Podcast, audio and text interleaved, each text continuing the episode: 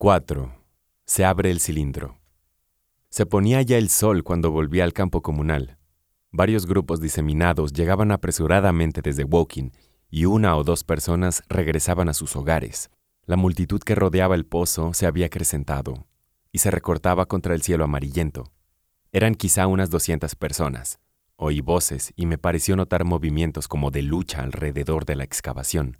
Esto hizo que imaginara cosas raras. Al acercarme más, oí la voz de Stent. ¡Atrás! ¡Atrás! Un muchacho se adelantó corriendo hacia mí. Se está moviendo, me dijo al pasar. Se desenrosca. No me gusta y me voy a casa. Seguí avanzando hacia la multitud. Tuve la impresión de que había 200 o 300 personas dándose codazos y empujándose unas a otras, y entre ellas no eran las mujeres las menos activas. ¡Se ha caído al pozo! gritó alguien. ¡Atrás! exclamaron varios. La muchedumbre se apartó un tanto y aproveché la oportunidad para abrirme paso a codazos. Todos parecían muy excitados y oí un zumbido procedente del pozo. Oiga, exclamó Ogilvy en ese momento, ayúdenos a mantener a raya a estos idiotas. Todavía no sabemos lo que hay dentro de este condenado casco. Vi a un joven dependiente de una tienda de Woking que se hallaba parado sobre el cilindro y trataba de salir del pozo. El gentío le había hecho caer con sus empujones. Desde el interior del casco estaban desenroscando la tapa y ya se veían unos 50 centímetros de la reluciente rosca. Alguien se tropezó conmigo y estuve a punto de caer sobre la tapa. Me volví y al hacerlo debió haberse terminado de efectuar la abertura y la tapa cayó a tierra con un sonoro golpe. Di un codazo a la persona que estaba detrás de mí y volví de nuevo la cabeza hacia el objeto.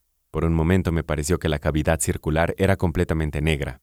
Tenía entonces el sol frente a los ojos. Creo que todos esperaban ver salir a un hombre, quizá algo diferente de los terrestres, pero en esencia un ser como los humanos. Estoy seguro de que tal fue mi idea, pero mientras miraba vi algo que se movía entre las sombras. Era de color gris y se movía sinuosamente, y después percibí dos discos luminosos parecidos a ojos. Un momento más tarde se proyectó en el aire y hacia mí algo que se asemejaba a una serpiente gris, no más gruesa que un bastón. A ese primer tentáculo siguió inmediatamente otro. Me estremecí súbitamente. Una de las mujeres que estaban más atrás lanzó un grito agudo. Me volví a medias, sin apartar los ojos del cilindro, del cual se proyectaban otros tentáculos más, y comencé a empujar a la gente para alejarme del borde del pozo. Vi que el terror reemplazaba al asombro en los rostros de los que me rodeaban. Oí exclamaciones inarticuladas procedentes de todas las gargantas y hubo un movimiento general hacia atrás. El dependiente seguía esforzándose por salir del agujero. Me encontré solo y noté que la gente del lado opuesto del pozo echaba a correr. Entre ellos iba Stent. Miré de nuevo hacia el cilindro y me dominó un temor incontrolable, que me obligó a quedarme inmóvil y con los ojos fijos en el proyectil que llegara de Marte. Un bulto redondeado, grisáceo y del tamaño aproximado al de un oso se levantaba con lentitud y gran dificultad saliendo del cilindro. Al salir y ser iluminado por la luz, relució como el cuero mojado. Dos grandes ojos oscuros me miraban con tremenda fijeza. Era redondo y podría decirse que tenía cara. Había una boca bajo los ojos. La abertura temblaba, abriéndose y cerrándose convulsivamente mientras babeaba. El cuerpo palpitaba de manera violenta. Un delgado apéndice tentacular se aferró al borde del cilindro. Otro se agitó en el aire. Los que nunca han visto un marciano vivo no pueden imaginar lo horroroso de su aspecto. La extraña boca en forma de V, con su labio superior en punta, la ausencia de frente, la carencia de barbilla debajo del labio inferior, parecido a una cuña, el incesante palpitar de esa boca, los tentáculos que le dan el aspecto de una gorgona, el laborioso funcionamiento de sus pulmones en nuestra atmósfera, la evidente pesadez de sus movimientos, debido a la mayor fuerza de gravedad de nuestro planeta, y en especial la extraordinaria intensidad con que miran sus ojos inmensos. Todo ello produce un efecto muy parecido al de la náusea. Hay algo profundamente desagradable en su piel olivácea, y algo terrible en la torpe lentitud de sus tediosos movimientos.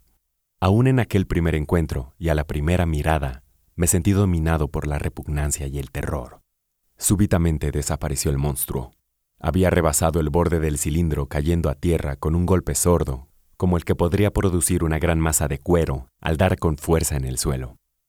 Le oí lanzar un grito ronco, y de inmediato apareció otra de las criaturas en la sombra profunda de la boca del cilindro. Ante eso me sentí liberado de mi inmovilidad.